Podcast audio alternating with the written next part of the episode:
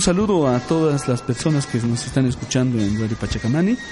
Eh, en esta ocasión, como parte del tercer programa de la segunda temporada de, la radio que estamos trabajando, em, tenemos aquí a una invitada muy especial. Ella es eh, una investigadora, en, antropóloga, investigadora especialista en el área musical. Em, magíster en antropología de la Pontificia Universidad Católica del Perú y doctora en antropología de la Cornell University. Bueno, prefiero que se eh, presente ella misma. Por favor, Michelle, tu nombre puedes y un saludo para las personas que nos están escuchando. Bueno, eh, me llamo Michelle Vigueño y un saludo a todos los oyentes de Radio Pachacamani y también un agradecimiento a Richard Mújica por la invitación de, de compartir estas palabras y esta conversación que vamos a tener. Con este programa estamos iniciando una, una parte que hemos querido siempre compartir, ¿no? Se habla, hablamos muchas veces de varios autores, hablamos de investigadores, investigadoras, eh, y es lo mejor a veces para nosotros, como también iniciantes en este camino de la investigación, poder conversar con personas como tú, que están mucho tiempo trabajando en, en Bolivia o en la parte andina de América Latina, eh, en el tema de la música, en el tema de la antropología, y, es importante conocer también a la persona, pensamos nosotros. Y esa es la finalidad también de este programa, y te agradecemos muchísimo por eh, compartir con nosotros este momento. Antes de empezar, quisiéramos eh, escuchar alguna pieza musical que tú quisieras recomendarnos, Michelle. Bueno, para empezar, como va a ser un poquito sobre mi autobiografía en la investigación, no empecé en Bolivia en la investigación, sino en Perú. Y ahí estaba, eh, bueno, he vivido tres años en Perú, un año de pregrado he hecho de intercambio de la Universidad de California, Los Ángeles, donde, he hecho mi pregrado. Y he seguido eso con dos años de maestría en antropología y eso es realmente donde he tenido mi, como mi primeros conocimientos de antropología. Bueno, mejor te, cuento después de la música. Es eh, del violín eh, de Máximo Damián, con quien tenía el, eh, realmente el privilegio de estudiar dentro de una escuela de folclore de José María Arguedas en Lima y era mi primera experiencia aprendiendo la música al oído y bueno, no, no he hecho muy bien porque tenía, así, siempre hacemos tanto los músicos clásicos de la lectura, pero el oído a veces es, eh, nos, nos, falta desarrollar más eso. Y en esa etapa de mi vida necesitaba desarrollar mucho más el oído, pero siempre miro a, ese gran maestro Máximo Damián que, que he tenido la oportunidad de, de, llevar clases con él. Entonces vamos a escuchar la danza de tijeras y el violín interpretado por Máximo Damián.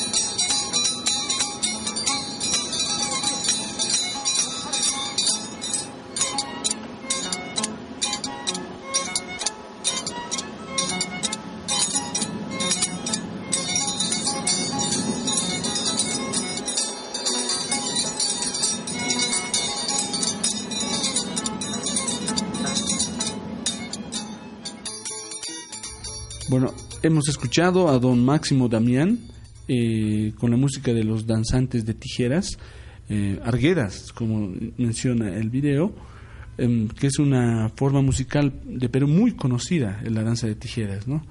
Entonces, eh, pero queremos saber, antes de empezar a la parte de la investigación, tu, tu lado académico, ¿cómo, cómo te ha motivado a estudiar la música, pero eso nos lleva muchas veces a hablar de las personas, ¿no? O sea, ¿dónde has nacido? ¿qué, ¿qué, instrumento sabes tocar? ¿De qué manera te has incursionado esa parte? Quisiera que nos comentes un poco, Michelle. Ya, eso tiene su pequeña historia. bueno, yo nací en Los Ángeles, California, Estados Unidos, y yo empecé a tocar violín cuando tenía eh, tres o cuatro años, por ahí, ¿no? Y empecé porque mi mamá estaba haciendo su maestría en educación y iba a hacer su tesis sobre el sistema Suzuki. Ah. Y el sistema de Suzuki siempre también implica que los papás también están un poco en el mismo entrenamiento con los, con los alumnos. Entonces ahí empecé, eh, a ah. mis tres años. Terminó la tesis, mi hermano también estaba en, ese curso de Suzuki, ¿no? Y ah, mi hermano seguía a tocar otros instrumentos, ¿no? Trompeta, piano, ha hecho muchas cosas también en música. Y yo quería seguir con el violín, entonces mis papás me han buscado eh, clases particulares en violín, empecé a estudiar la música clásica en violín. Y bueno, he tenido oportunidad de tocar en, una orquesta de jóvenes en Los Ángeles, eh, bajo eh, el maestro Meili Meta, que es el papá de Zubin Meta, cuando o sea, todavía vivía en Meili Meta, y se reunía todos los sábados en la Universidad de California, Los Ángeles. Entonces, unos siete años creo que he tocado con, con esa sinfonía de, jóvenes. Entonces, tenía muy lindas experiencias en tocar la, música clásica y, siempre ha sido como un fundamento así de, de otras cosas, ¿no? Ya. Y ¿Cómo, ¿Cómo ha sido ese tránsito? ¿Qué, ¿Qué, ha hecho que decidas, qué ha hecho que tú decidas viajar a otro país para estudiar, en este caso tal vez la antropología?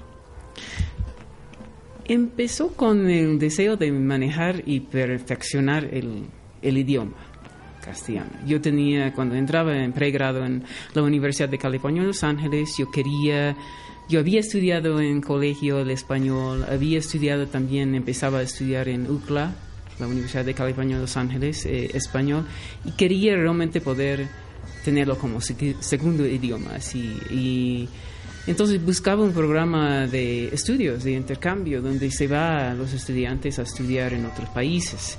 Y para América Latina había eh, las posibilidades, con mi institución, ir a Brasil, bueno, no estudiaba portugués, ah, había México y había Perú, y ya estaba también tratando de aprender quechua. Ah. Entonces... Eh, por ese motivo me he ido eh, al Perú para estudiar un año de pregrado en Perú. Y ahí empezaban las cosas para, para, para la región andina, digamos. ¿no? México hubiera sido bonito también, pero me he ido a los Andes. Más bien. Entonces, em, en la Universidad Pontificia ya te has complementado con el tema de la antropología como tal. O sea, en la antropología ya has empezado a utilizar, bueno, a trabajar en investigación en el Perú. Sí, eh, lo que pasa es que cuando empecé mis estudios eh, no sabemos a veces qué cuáles son las disciplinas académicas, ¿no? Entonces yo sabía que me interesaba la política, pero no sabía que las ciencias políticas eran, o sea, en ese momento en la universidad se enfocaba mucho en la cuestión de los Estados Unidos y la Unión Soviética, eso era en los finales de los 80. Ya. Entonces eh, la Guerra Fría estaba en sus últimos respiros, digamos, ¿no? Pero todavía estaban con eso, todo, todo y los cursos que ofrecían eran enfocados en eso. Y tenían como dos cursos de América Latina, dos cursos de la China, dos cursos de la África. Entonces eh, yo añadí otro... Eh, otra especialización, eh, una segunda especialización, que era eh, estudios de América Latina. Y de ahí en ese programa interdisciplinario realmente empezaba a ver la cuestión de antropología, vine yendo al Perú, estudiando en Perú, y empezaba a ver que, bueno, en la ciencia política siempre están buscando eso de, la, de los variables dependientes, independientes, siempre buscando modelos así para imponer, más un trabajo deductivo, ¿no? Y empecé a ver que realmente lo que me interesa de la antropología es ese trabajo desde abajo, ese trabajo inductivo, donde no venimos con una teoría y hacemos probar la teoría, sino empezamos desde abajo y vemos qué cosas surgen y vemos a, qué, qué teorías nos da luces para entender mejor a esta riqueza que está viniendo de, de, las voces de las personas. ¿no? Yo sentí en la ciencia política una distancia de, de las personas, ¿no? Esa es una de las cosas que más me atrae la antropología, que es hablar con las personas, es, es eh, realmente ver, o sea, qué cosas están pensando ellos, ¿no? En vez de tener modelos, estadísticas, etcétera. Claro. Y, y la relación con la música es porque tú eres violinista, así directamente, o ha habido alguna razón más? Sí, porque soy violinista y bueno, siempre me ha dado eh, tanto gusto entrar en las cosas de la música tocando. Eh, entonces, eh, siempre he ido por la música, pero primero por la antropología. O sea, la música en sí nunca ha sido el objeto de mis estudios, mm. ¿no? Ha sido como una, una forma de entrar al asunto, ¿no? Pero las cuestiones que me ha venido así desarrollando, bueno, la tesis de la maestría, que ya son hace muchos años, eh, fue sobre la perspectiva religiosa de los músicos y danzantes eh, lucaninos eh, de la, esa región de Ayacucho en Lima. O sea, entonces tenía ese mm. nivel de migración a Lima, la perspectiva religiosa, cómo se, se iba transformando en el contexto limeño. También era un momento de guerra ¿no? con Sendero Luminoso. Em, entonces eh, el título de mi tesis era Contratos con Dios, pactos con el diablo. Entonces era viendo un poco ese toda esa cosmovisión ¿no? de, de los músicos y danzantes. ¿no? Y también la parte económica, porque son contratadas para tocar en estas fiestas limeñas también y también en el campo. Claro, claro, el contexto de interpretación ya no es el mismo festivo que hay en el campo, sino, como tú dices, ya bajo contrato en la ciudad de Lima. Sí. Ya.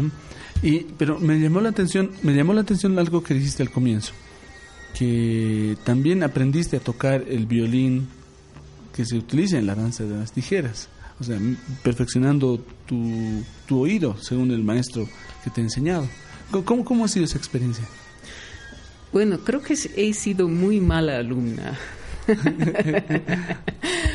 Por el hecho de que yo te he dicho que en la música clásica se toma como el valor principal la posibilidad de leer en primera lectura una partitura, ¿no? Y claro, eso tiene sus, eh, sus valores, ¿no? Para integrarse a un grupo muy rápidamente, pero creo que en mi formación, el programa de Suzuki tal vez debería haber seguido eso más tiempo para desarrollar más el oído. Em, pero mi formación clásica no era así. Entonces, cuando eh, Máximo me enseñaba, era sentarse frente mío y tocar. Y yo, yo tenía mis veintitantos años de, tocar, ¿no? Y no podría sacar nada.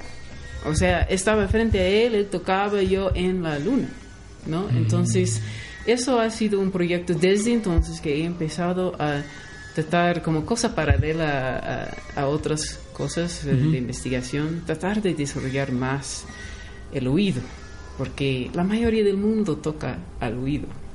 ¿no? Y por lo más que puedes leer una cosa a primera vista, eso todavía no significa que le vas a dar el gusto, ¿no? Ah, que viene con con saber cómo interpretar cierta música, ¿no? Y eso viene con escuchar, eso viene con, con poder ensamblar, escuchar a los otros músicos, etcétera, ¿no? Entonces, ahí realmente empezaba a, desarrollar esa parte musical que no la música clásica no me ha enseñado. A pesar de años, ¿no? De, y tocando en una orquesta, y etcétera. No me ha enseñado esa parte de y eh, creo que no logré muy bien tocar, eh, o sea, me hubiera gustado volver a Perú a estudiar con Máximo en un momento posterior a las experiencias que he tenido en Bolivia, eh, también posterior a, empezaba también en los Estados Unidos a tocar música irlandesa y ahí empezaba a desarrollar más, mucho más el oído. Mm. Claro, es todavía un proyecto, o sea, yo admiro admiro mucho a los músicos que tocan así al oído, o sea, los tengo máximo respeto. claro, en todo caso, no solamente en América Latina existen músicos al oído, como tú has dicho, la música irlandesa, hay mucho de la música en el mundo que se interpreta al oído. La mayoría. La mayoría. Es una partecita nomás que son de lectura y entonces y yo creo que hay que evaluar valorar ese esa parte de aprender al oído porque realmente es una cosa que uno tiene que aprender y es interesante que la música clásica a veces se cierra esa parte no en la misma instrucción a veces en la misma enseñanza a veces se, se cierra eso porque todo está enfocado en la la partitura, la partitura. a primera vista Creo que un poquito ya hemos entrado a la siguiente pregunta, pero antes de desarrollarlo un poco más quisiera que eh, podamos escuchar otro, otra, otra música más que quisieras oír. Ya, a ver, eh, tal vez un poquito de una música que fue parte de una investigación en los años 90, ya desde hace años, y, en Yura vamos a tocar una cosa de, de las flautas de carnaval en Yura. Y mm, eso va a venir del año 95, creo que es 95. Y mm, ahí en Yura los cuatro ayos hacen un recorrido, cada ayo de su territorio, y se reúnen en Yura. Entonces para una como una confrontación de músicas, ¿no? Cada uno tocando, cada ayo tocando sus, su, eh, su tema. Y y aquí va uno de, de esos temas. Ya, escuchémoslo. Es el tema de, del Ayuchecochi en Yura. Una música de Yura.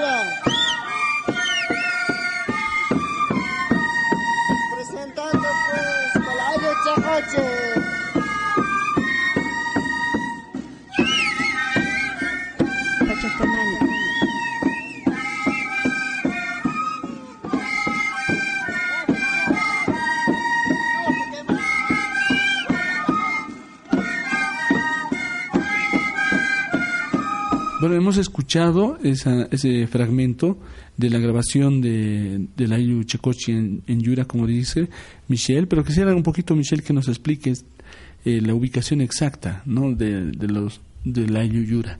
Ya, es, eh, queda en el departamento de Potosí, en la provincia de Quijarro. Y ya estamos en Bolivia.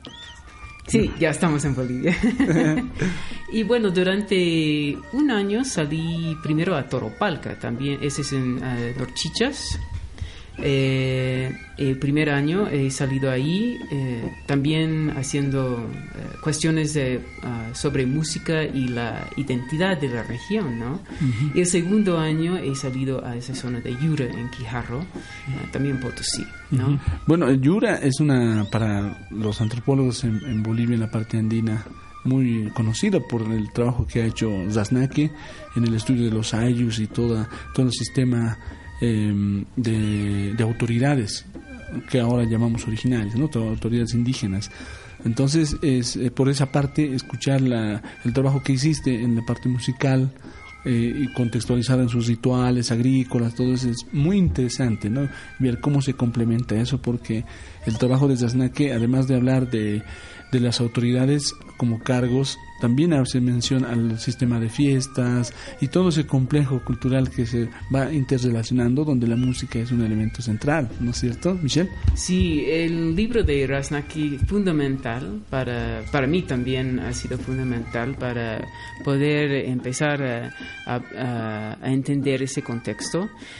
Y eh, bueno, eh, una de las cosas interesantes también que he hecho con este trabajo era producir un cassette para los yureños, ¿no? Que se ha entregado a los yureños en copias de 700.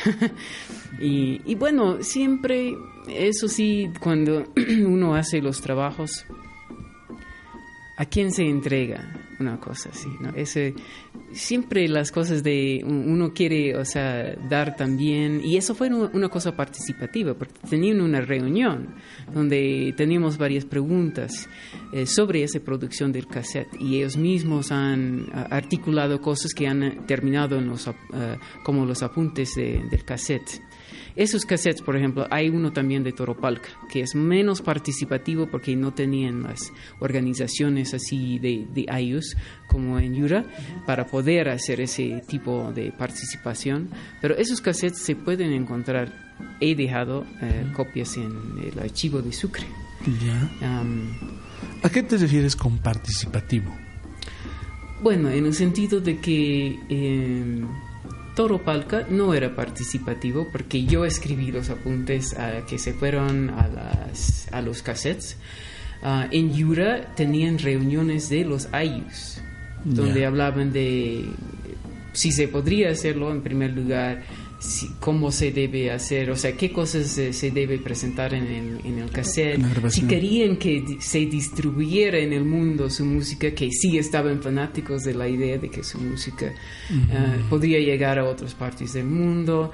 Em, entonces, un poco su, propia concepción sobre su música. Entonces, han hecho ah, dibujos, han presentado eh, en esas reuniones de IU. y con eso he redactado entonces los apuntes que va con ese cassette de Yura. Ajá. En todo caso, mira, te decía hace rato que hemos ingresado a la siguiente pregunta porque queríamos conocer cuáles son los momentos más significativos en, para ti en la investigación que has ido realizando hasta ahora.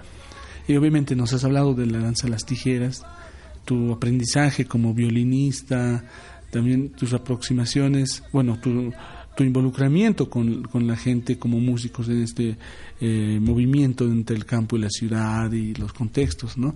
Ahora, por lo que nos cuentas de la grabación de los Yuras, este también es otro momento importante dentro de tu investigación, ¿no? Eh, además de este de la grabación y, esto ¿qué, más se ha generado dentro de esto como eh, no sé beneficio tal vez dilema para, para la grabación porque tú sabes todos los que estamos haciendo grabación, digo, estudios en, música, eh, en el mejor de los casos siempre queremos hacer una grabación, ¿no? Siempre buscamos registrar el audio, mejor ahora en video, ¿no? Pero eh, mínimamente el audio para poder compartir el tipo de músicas de las cuales estamos trabajando. Bueno, muy buena pregunta. Voy a un punto que creo que es una pregunta que sigue conmigo en, términos de mis inquietudes de investigación. Y es la cuestión de a quién se atribuye la música, ¿no? Entonces, eh, una de las conversaciones que hemos tenido en, con Yura era, ¿qué nombres deben ir en el cassette? Porque de los dueños que se presentan ahí, ellos saben que quién es el compositor de eso. O sea, hay un compositor, ¿no? Y son nuevos baños, por ejemplo, para eh, cada carnaval, ¿no? Sacan nuevos baños y saben dentro del grupo quién es el compositor de cuál. Ya. ¿no? Pero no querían poner el nombre del compositor, del compositor del baño de carnaval, ¿no? Ya. Querían que fueran con el nombre de los años. ¿no? Mm. Y después, o sea, ¿qué nombres deben ir en la casa? Y decían, bueno, deben ir los nombres de los coracas. Ah, sí. Los nombres de los coracas. Y los coracas son los que oficialmente se ha entregado los cassettes a los coracas. Pero ¿qué pasa? Se entrega el cassette. Coraca tiene su, su cargo de un año y después se pasa a otro. Tal vez le eh, pregunta hacer, le pide hacer otro año, pero por lo general se va cambiando. Entonces he escuchado, por ejemplo, de problemas que había cuando los coraques que tenía su nombre ahí en el cassette ya estaban reclamando. Bueno, este es, este es mi cassette, no, mi cassette, pero un poco tratando de... Como el trabajo que él ha hecho, que en el que ha participado. Sí, y supuestamente eh, los cassettes iban dentro de los mismos iOS, era para ellos que ellos venden como quieren ellos si ven- quieren venderlo eh, y, y hacer recursos. eh, eso era en la época de la participación popular. Entonces la idea era que los curacas iban a vender los cassettes para un poco auspiciar sus viajes que tenían que hacer para las cuestiones de participación popular. Creo que eso un poco se ha trancado.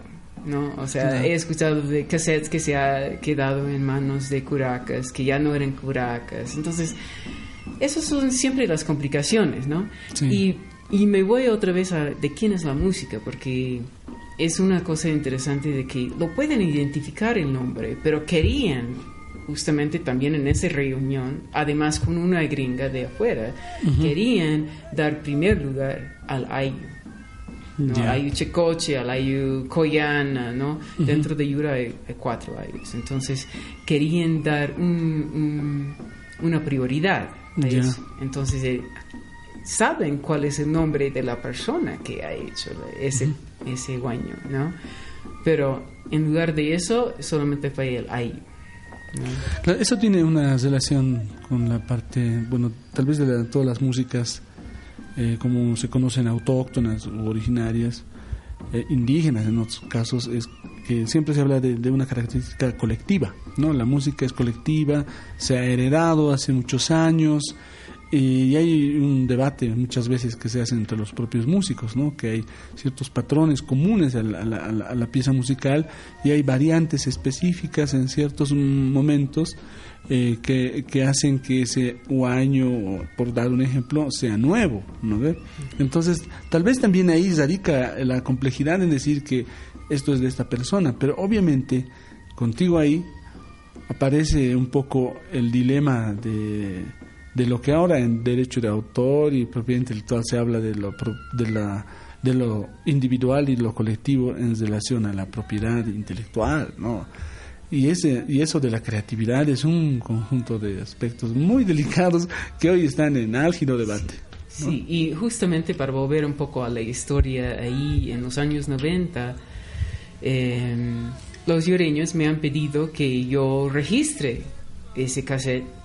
Querían algo oficial. Entonces yo fui donde se registra cassette así y me han dicho muy bien, pero alguien no podemos poner el nombre de Yura como o sea, como colectividad. Tú tendrías que ir como como recopiladora. Mm. Estaban con esa política colonial, por no decir otra cosa, ¿no? Entonces, eh, lo interesante es que yo dije, pero debe estar aquí Yura. Bueno, me han dejado poner Yura, pero después he vuelto para tratar de sacar el papel y entregarlo a Yura. Y he ido y he ido, ay, ven mañana, ven mañana, ven mañana. Nunca me han entregado ese papel Hasta ahora. hasta ahora.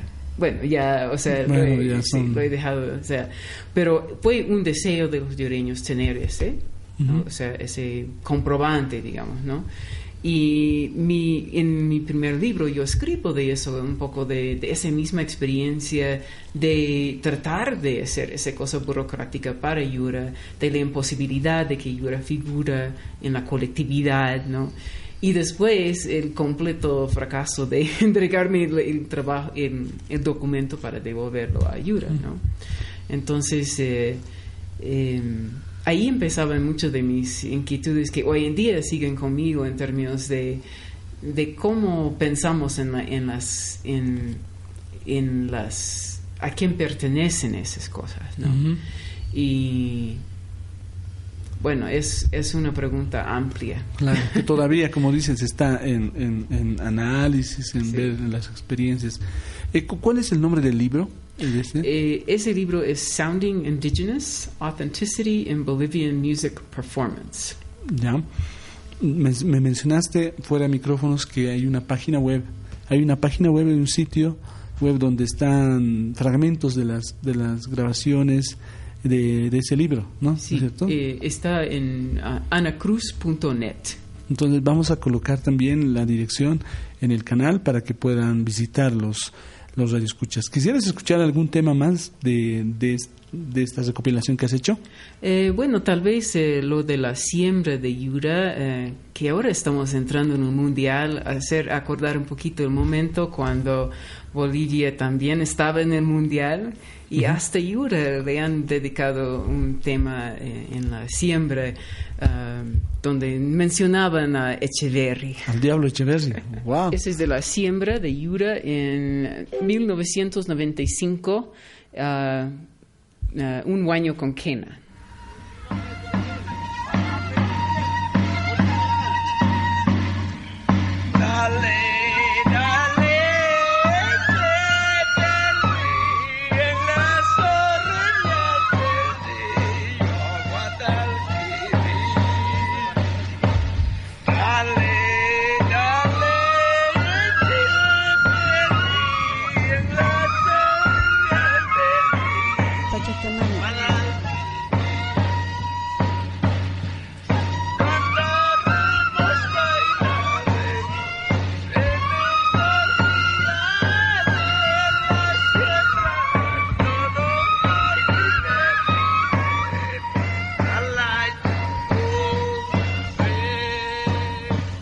Es, una, es una muestra de, de, cómo existe esta dinámica cultural constante, esta interrelación de lo que sucede en un mundial de fútbol, donde Bolivia era protagonista, y cómo eso se refleja en un ayu, en Potosí, así lejano, ¿no? Que uno imaginaría desde el romanticismo antropológico que está aislado del mundo, ¿no? Sí, y, bueno, o sea, una de las razones por, por, la cual me también llamó la atención esa canción era esa conexión.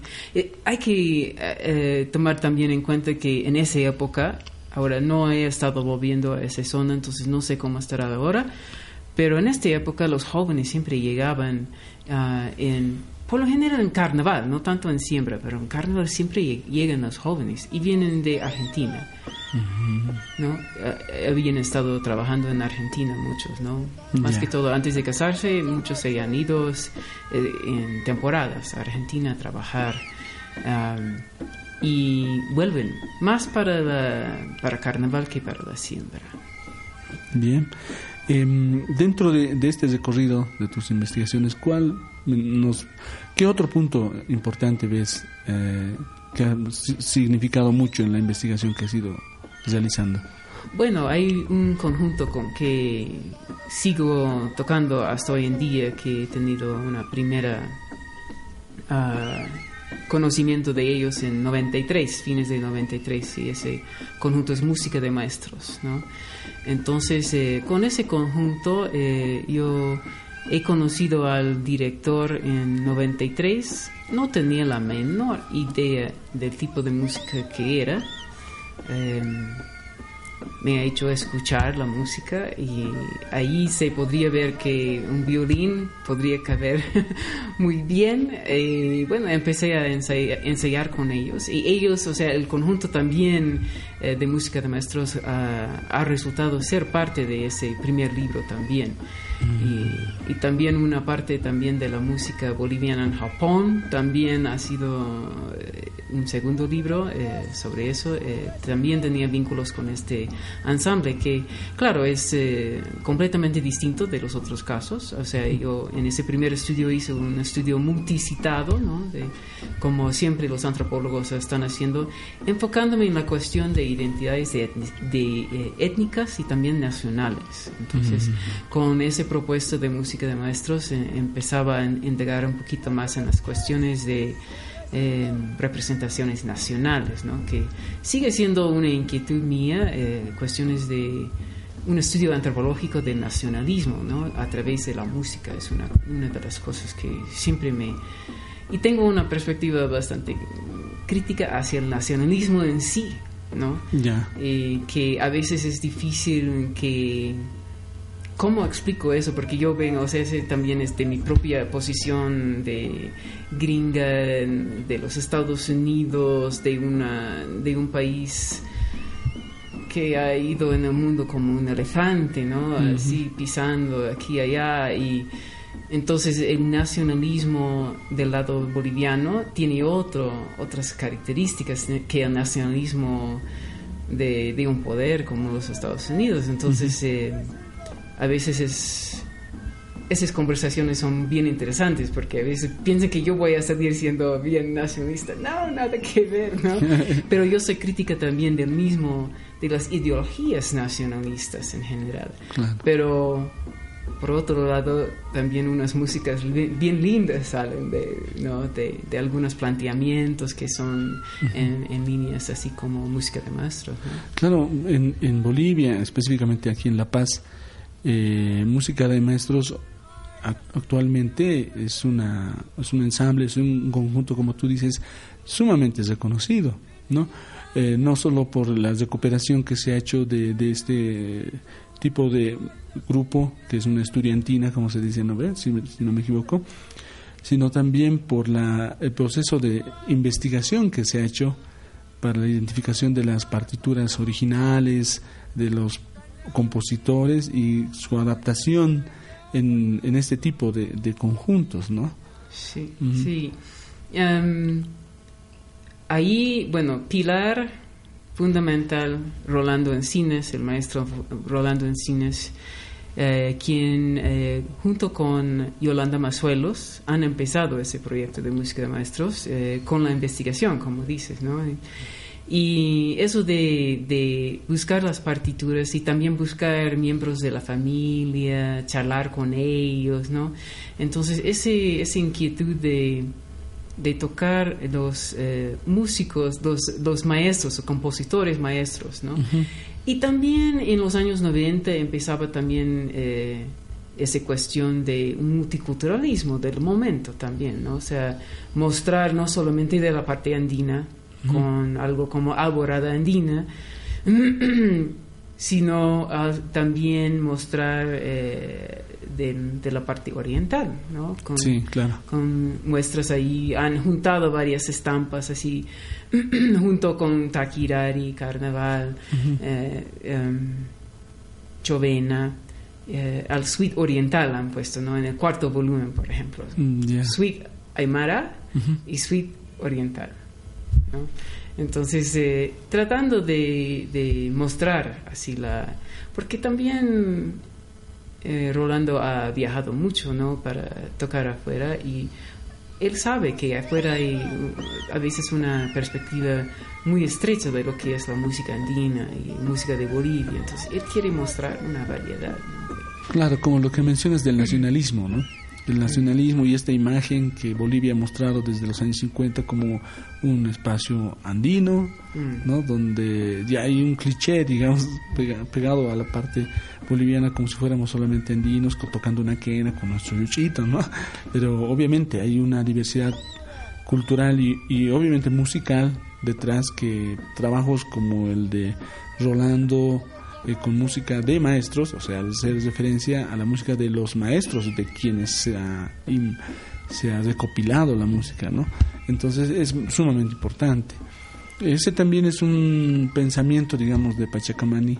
um, en otros programas, poder hablar con grupos de música que hacen investigación en la labor para hacer una grabación que muchas veces no se muestra al ver una- un disco grabado con unos textos mínimos, pero que han llevado sumamente, o sea, un, un largo trabajo de elaboración. ¿Tú, ¿Tú cómo has participado? ¿En qué discos especialmente en este, en este proceso que mencionas con el grupo? Bueno, eh, eh, primero en referencia a la investigación que ha hecho Rolando, eh, es interesante que, o sea, todavía se queda con el formato del CD, porque si, si ves los eh, el folleto que va con el CD, está llenito de varios detalles, ¿no? O sea, es, es como el estilo, ¿no? De, de música de maestro es de publicar, y eso es el impulso de Rolando Encina, ¿no? De realmente hacer la investigación y hacerlo conocer en los apuntes que tal vez nadie lo lee, al- algunos sí, algunos no, algunos ahora lo pueden escuchar en Spotify y tal vez en Spotify no lo van a leer la- los apuntes, pero, eh, pero es interesante que hasta ahora se, se siguen produciendo eh, Porque ese es el formato que donde se puede tener también una, una cosa adjunto a ello Sí. donde hay esos detalles, ¿no? Exactamente. ¿Cuáles de los discos? Casi todos. Ah, Mm. A ver, eh, eh, desde, desde primero. desde, bueno, esa es una historia. Ah, no he participado en el primero primero, ah, ya. pero en la reedición del primero y segundo, porque en los primeros han puesto violín eh, de, de sintesi- sintetizadora. Ah, sintetizador. Sí, sí, sí. Con la excepción de una cueca chapaca. En esa segunda edición del primero y segundo, yo he puesto los violines eh, así, uno tras otro. Ah. Dos primeros, dos segundos, ¿no? etcétera. O sea, eh, interesante también la forma de grabar. Música Nuestros ha tenido varias formas de grabar. Eh, al principio era todo eh, uno por uno grabando y se creó la- eh, el ensamble en la primera presentación del disco porque era la creación de Rolando esa idea, ¿no? Entonces era un poco, o sea, Seguir la grabación que se había hecho. Sí, o sea, no, los músicos habían venido a grabar. Ah. Entonces, de esos músicos, algunos se integraban al grupo, otros no, ¿no? Pero el grupo en sí se formaba después de la primera grabación, ¿no? Mm. Eh, pero los violines en principio estaban en sintetizadora, ¿no? Entonces, he regrabado primero y segundo, después eh, tercero, no, yo llegué justo cuando estaban presentando el tercer disco. Entonces, eh, no he participado en eso, sino en una reedición también. Pero desde el cuarto en adelante, casi todos. O sea, y bueno, o sea, cuando estaba aquí, siempre grababa.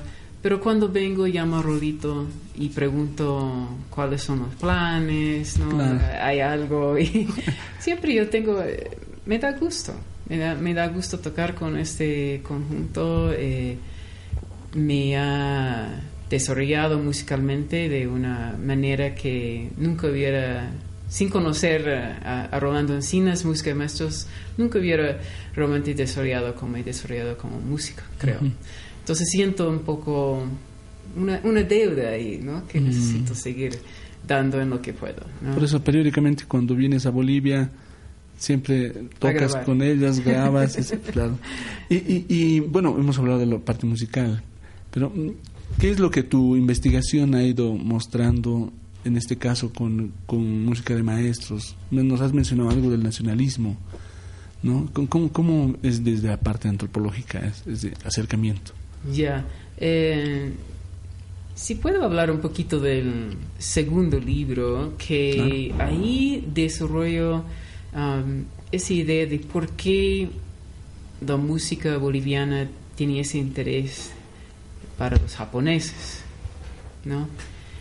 Entonces, eh, ahí entra también otra vez el nacionalismo, o sea, cuál es la, la cuestión de los bolivianos representando a Bolivia en Japón, en sus giras, ¿no? Porque he seguido a los músicos ahí, eh, tres meses de, de trabajo de campo con, con ellos, ah, tocando con ellos en Japón, y después entrevistas con japoneses que se habían metido a la música boliviana, tanto como bolivianos que se han contratado para ir a Japón a tocar, ¿no?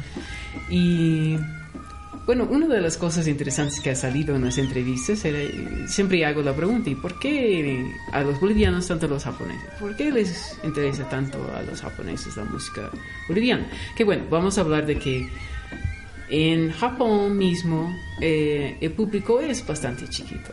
O sea, en Japón hay muchas músicas diversas eh, de, de tango, de salsa, de hip hop, de jazz, etcétera, donde hay varios públicos distintos. ¿no? Para lo andino es, y boliviano es pequeño el público, pero muy devoto, muy, muy leal. ¿no? Y, y cuando les pregunto eso, eh, muchas veces en las entrevistas empezaban a hablar de cuestiones de algún vínculo con un ancestro imaginado indígena en el pasado. Hablaban de los- las estrechas Bering, hablaban de, de que en el campo boliviano la gente está más cerca al suelo y que en Japón también duermen en el, en el suelo. Es- estaban haciendo unas comparaciones y yo me salía del cuadro, no sabía qué hacer con esas, eh, esas respuestas. Y justamente eh, los antropólogos debemos siempre ir cuando hay una cosa que nos sorprende, que ahí es hay que, hay que ir. ¿Por qué eso? ¿Por qué eso? ¿Por qué eso? Entonces eh, empezaba a, a entrar a, a cuestiones de, de cómo la gente imagina razas, ¿no? ¿no? Una, como digamos en inglés, a racialization, una racialización de la pregunta, ¿no? Ahora, que eso también tiene sus lados muy, muy problemáticos también, ¿no? Claro. ¿no? Y ahí en el libro, eh, el segundo libro, eh, desarrollo esas ideas también en cuestión de, de, cómo esas cuestiones entran en cuestiones del nacionalismo, cómo es que cuestiones de raza entran en cuestiones de nacionalismo, ¿no? Y puede ser bien problemático también. Claro. claro. Y, y ese eh, ese, ese encuentro es, ah, yo tenía que, eh, estaba a la fuerza, porque muchas personas me han hablado de eso Ah, en sí. las entrevistas. Con la sola pregunta, ¿por qué les interesa tanto a los japoneses la música boliviana?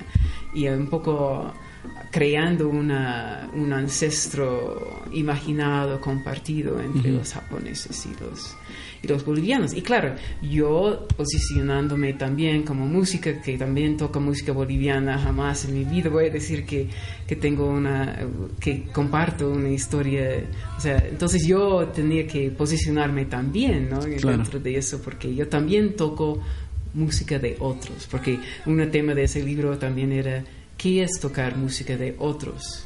Porque los japoneses estaban tocando música de otros, yo estaba tocando música de otros, y en ciertas partes del repertorio de, de Música de música están tocando también música indígena que se ha simulado como, como suyo eh, eh, en, en una propuesta mestiza, ¿no?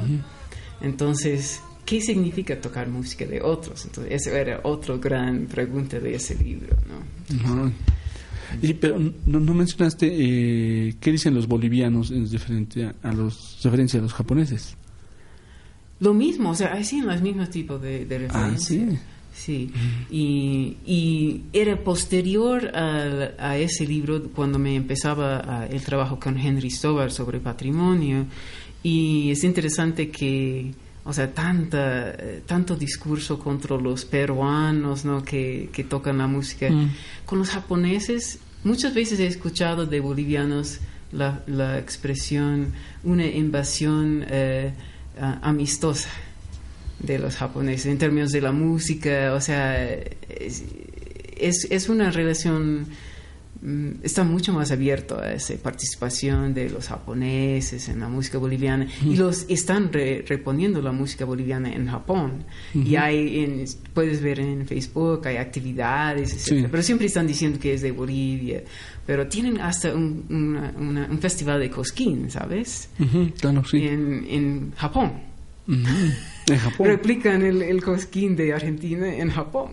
Ah, sí. Sí. Y bueno, la otra parte de ese libro es la historia de cómo llega la música andina a, a Japón. Y primero va por Argentina y después, recién después, eh, hay con Kabur, con Ernesto Kabur realmente entra. eh, Los japoneses empiezan a identificar la música andina con Bolivia, con Kabur más que A ver, antes que entremos a esa parte también, eh, quisiéramos escuchar tal vez un tema de música de maestros que nos sugieras. Bueno, e- ese cueca es uno de mis favoritos.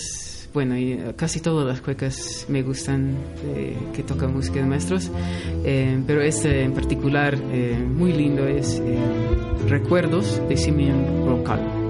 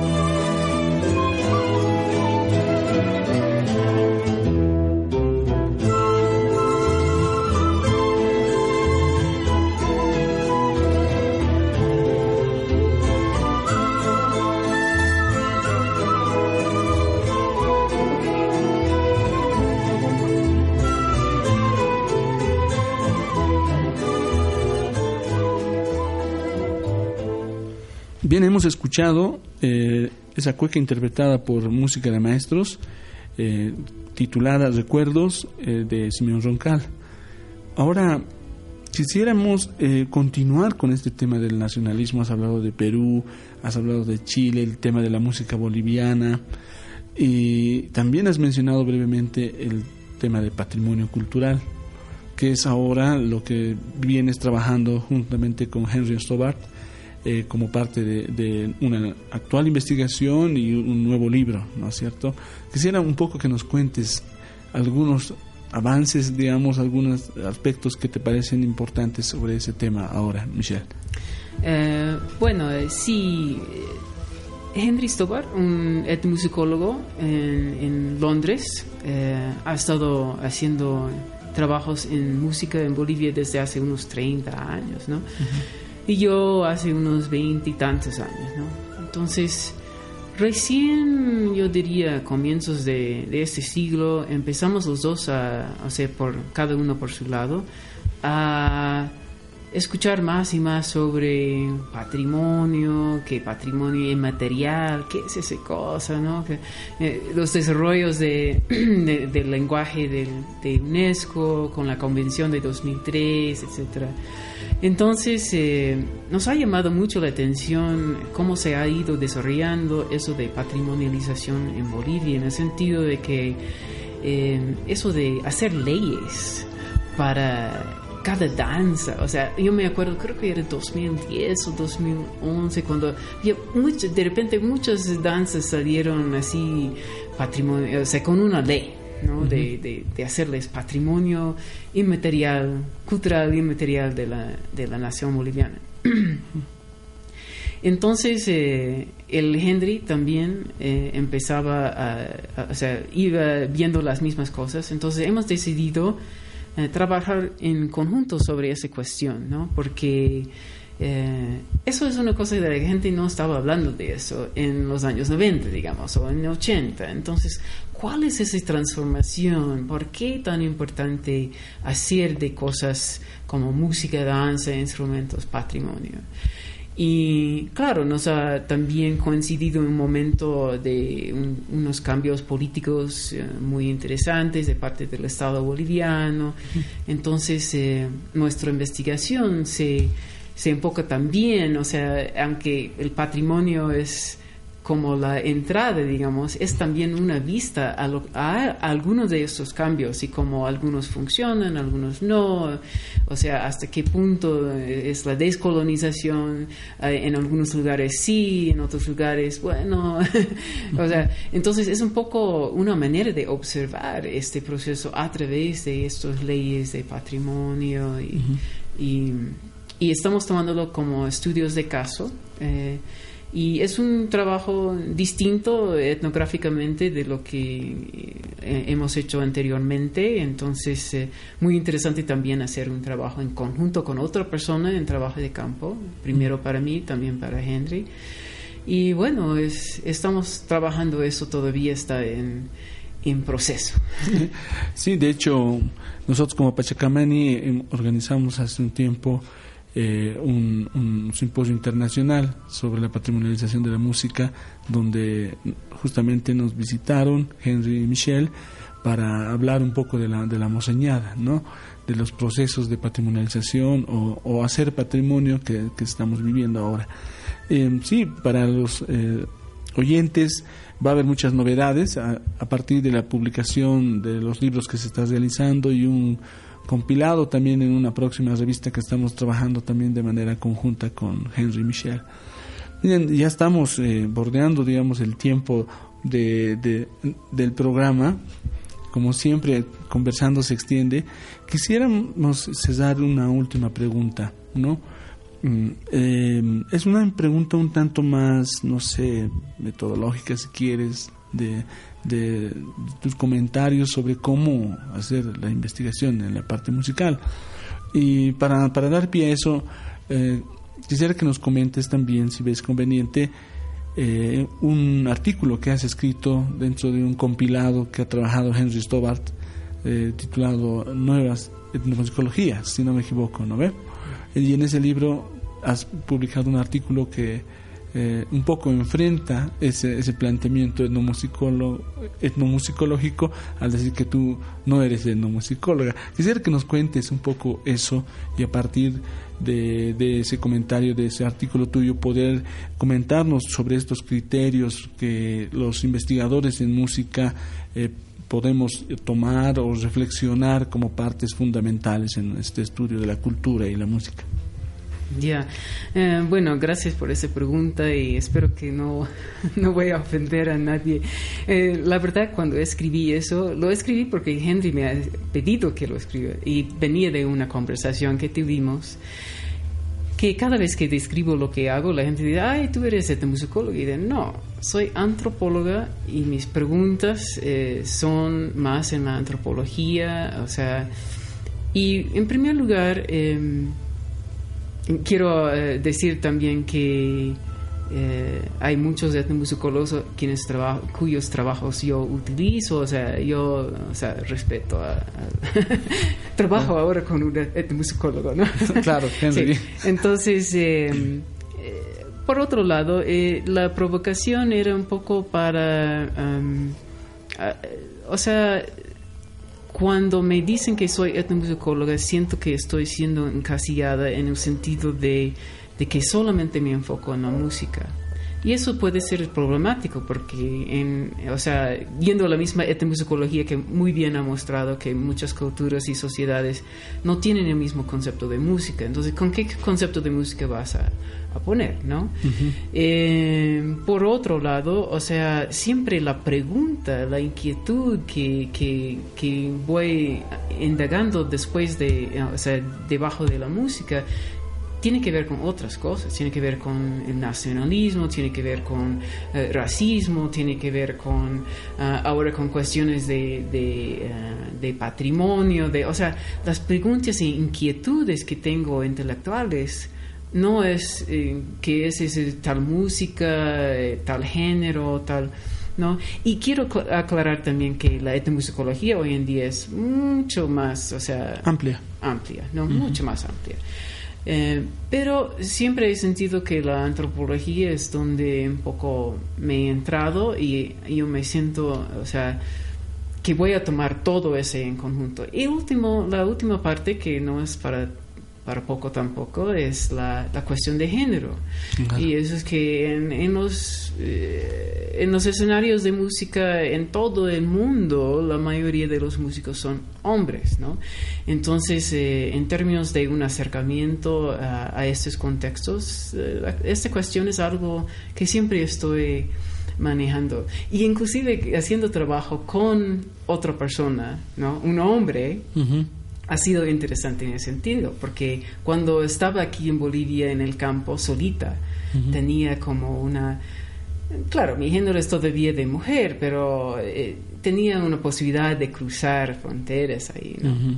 He sentido en un, un viaje al, al, campo con, con Henry que, no por género, o sea, que que ya me separaban, o sea, al Henry a un lado con, con los hombres, ¿no? Uh -huh. y Michelle uh, con las mujeres, ¿no? Entonces mm. ahí sentaba, eh, sentía esa división, ¿no? Y eh, no es para decir, ay, qué mal, ¿no? Es para, de, para estar conscientes de eso y estar conscientes mm. que eso es parte de cualquier proyecto de investigación que uno hace. Hay que tomar eso en cuenta. Tenía esa libertad de cruzar un poco que al entrar con un hombre uh -huh. ya no me dejaba yeah. ese, esa posibilidad de cruzar. ¿no? Yeah. Entonces, eh, claro, en, entonces eh, yo creo que cuestiones de performance, de actuación, esos, esos eh, uh, modelos de, de, investigación, en ese artículo propongo esos como otras salidas, ¿no? no de la música, sino otro campo interdisciplinario que también uh -huh. agarra la música, pero agarra mucho más también. Entonces,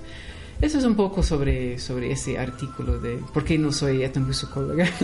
sí, justamente nosotros, bueno, en otros programas habíamos hablado de la importancia de abordar la música desde diferentes enfoques, no, no solamente eh, como la música en sí misma, sino relacionarlo con todos esos aspectos y una referencia es la relación con el medio ambiente que nos contaba Sebastián en otro programa, por ejemplo, ¿no? Mm. Entonces, el mismo patrimonio tiene una forma de abordar y entender la música y nosotros y el también Estado. y el Estado, Mm. exacto.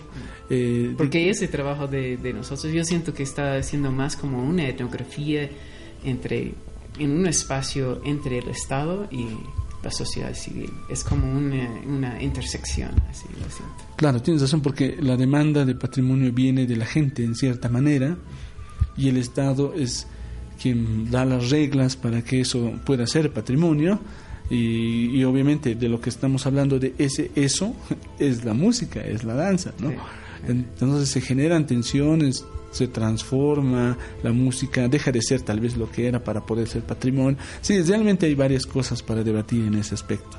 Mira, Michelle, eh, te queremos agradecer por eh, habernos permitido visitarte. Bueno, tú también nos estás visitando en una breve en un breve tiempo aquí en Bolivia.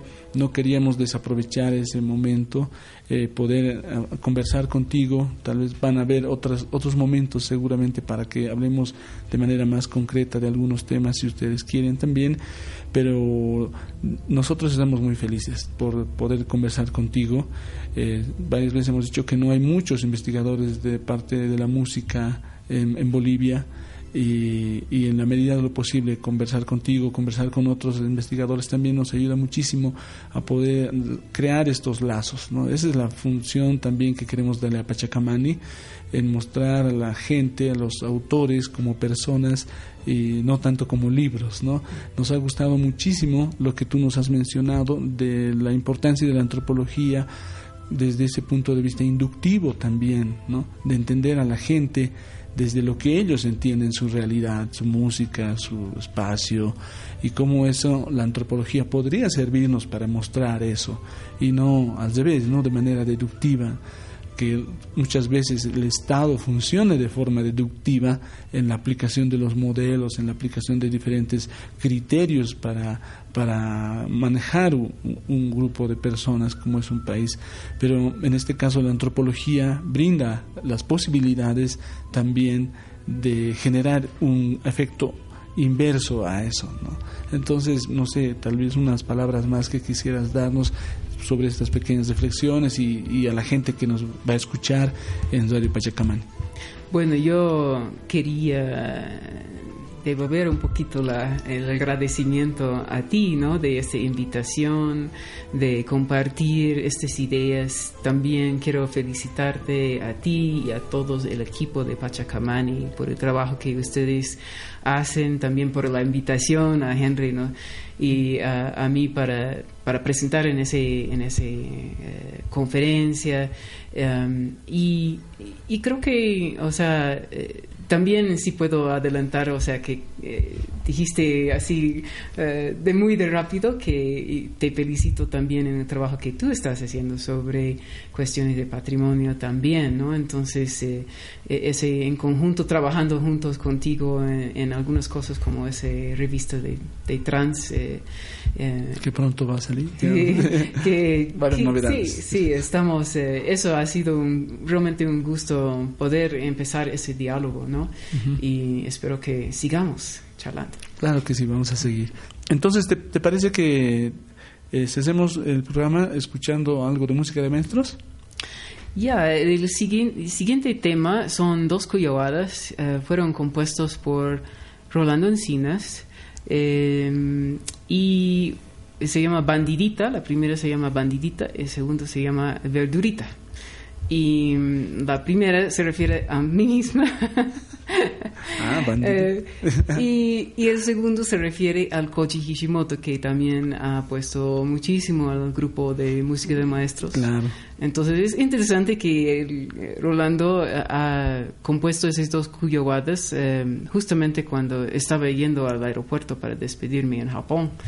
Y es interesante que son dos cuyowadas que le he hecho a, a dos personas extranjeros que Claro. han participado en, en su grupo. En- ver, la cuyowada siempre es alegre, ¿no? Claro, siempre es alegre. Bueno, escuchemos eh, y nos despedimos hasta eh, un siguiente programa. Esperemos que sea lo antes posible y muchas gracias a todos. Hasta luego. bueno, una, me despido de todos los oyentes de Radio Pachacamani y, y espero que estemos en otra conversación muy pronto.